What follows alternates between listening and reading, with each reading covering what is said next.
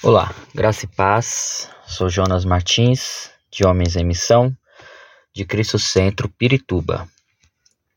Em nossa terceira semana, veremos um exemplo maravilhoso que Jesus deu à sua equipe de liderados. Certamente foi uma atitude que a princípio chocou as pessoas. Então vamos lá. Semana 3. Jesus e a atitude que ninguém esperava. O Evangelho de João, capítulo 13, versículos de 1 a 7, diz estar próximo o tempo em que Jesus deixaria este mundo e iria para o Pai. Ou seja, ele, o maior e melhor líder de todos os tempos, já havia feito inúmeras demonstrações a respeito da verdadeira liderança e, porém, a parte final do primeiro versículo diz: Tendo amado aos seus que estavam no mundo, amou-os até o fim. Mesmo às vésperas do término de sua presença humana na terra, o Senhor Jesus continuou amando as pessoas. Ele não perdeu o foco da sua missão, pois amou-as até o fim. Vamos fazer aqui uma breve comparação entre essa atitude de Cristo e a atitude de muitas pessoas quando estão encerrando suas atividades, qual, quaisquer que sejam elas. Então, como agimos? Ou no dialeto popular, como é o nosso jeitão de agir nessas situações? Provavelmente muitos de nós já agimos da seguinte maneira: após termos trabalhado muito e já vislumbrado o encerramento do que nos foi proposto a fazer, é, começamos a agir em ritmo de final de ano, mais devagar, apenas ajustando uma coisa aqui outra ali. Afinal, acreditamos que quem está conosco já pode fazer tudo sozinho e sem apoio. E neste momento, provavelmente já estaremos com a mente e o coração desconectados da missão. Mas Jesus não agiu assim. O texto de João diz que já estava próximo o tempo em que ele deixaria este mundo. E então o que Jesus fez? Lavou os pés dos discípulos. É isso mesmo. Lavou os pés dos discípulos. Jesus, o Filho de Deus, após ter ensinado, feito milagres, enfrentado a hipocrisia de muitos líderes, ter curado enfermos, exortado, encorajado, alimentado multidões, quebrado diversos paradigmas, dado inúmeros exemplos de como um verdadeiro líder deve ser, ele simplesmente parou e lavou os pés dos discípulos. Impressionante, não é? E aí eu te pergunto, mas por que então Jesus fez isso? Eu penso comigo, será que não havia algo mais importante no reino de Deus para ele fazer? mas há alguns aspectos desse desafiador ensinamento do Senhor Jesus quanto à sua boa liderança. Pois ao exercer influência sobre os seus discípulos por meio da humildade que demonstra ali, serviu visando o bem-estar daquelas pessoas. Porque ao proporcionar o melhor para os seus, Jesus os conquista positivamente em seus engajamentos o respeito e o comprometimento deles com o propósito do reino. Assim você deve ser, eu devo ser. Quando, mesmo depois de um dia difícil de trabalho, chega em casa e prepara um ambiente agradável para ficar com sua família. Concentra sua atenção em todos eles, cuidando, ensinando.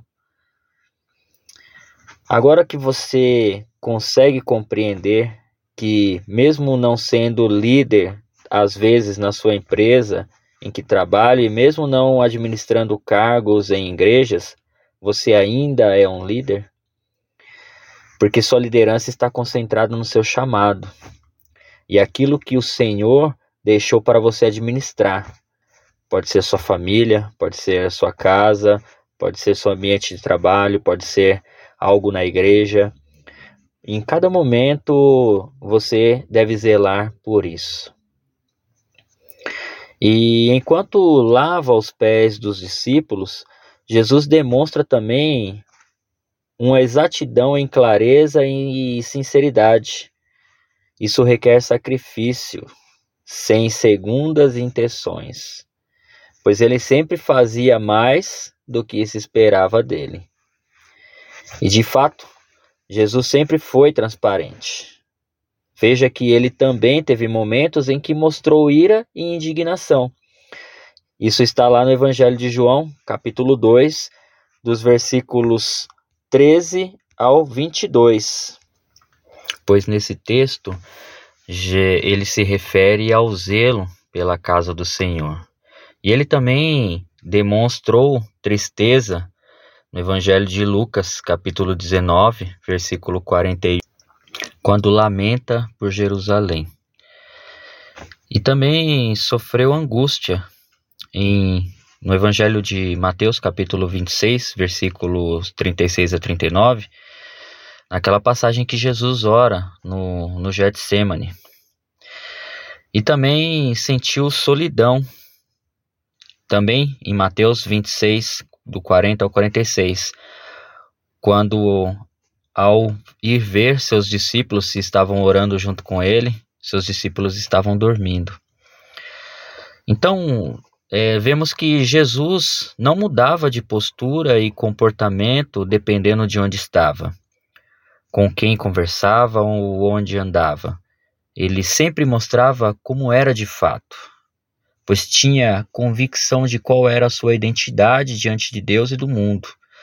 Ou seja, o homem saudável sabe quem é, conhece sua própria identidade, seu valor, chamado e propósito.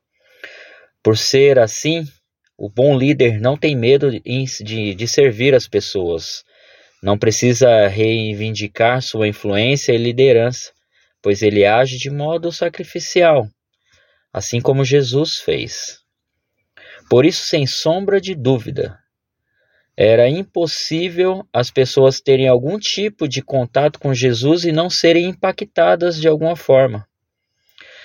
Acredito que ainda é assim pois Jesus Cristo vive em nós e esse impacto causado em nossas vidas é o que nos torna líderes ordenados por Ele para servir.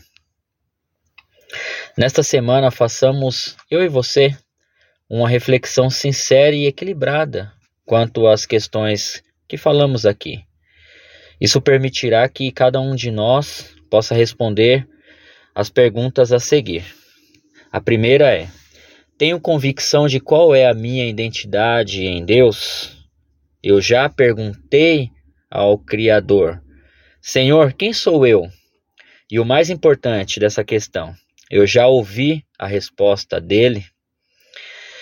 E a segunda questão, a segunda pergunta é: Tenho feito além do que me é proposto fazer? Pois bem. E na próxima e última semana deste devocional, veremos que o caráter de Jesus é algo que todo bom líder deve buscar. Mas afinal, o que é caráter? Na próxima semana aprenderemos juntos. Que Deus abençoe você e que você tenha uma ótima semana.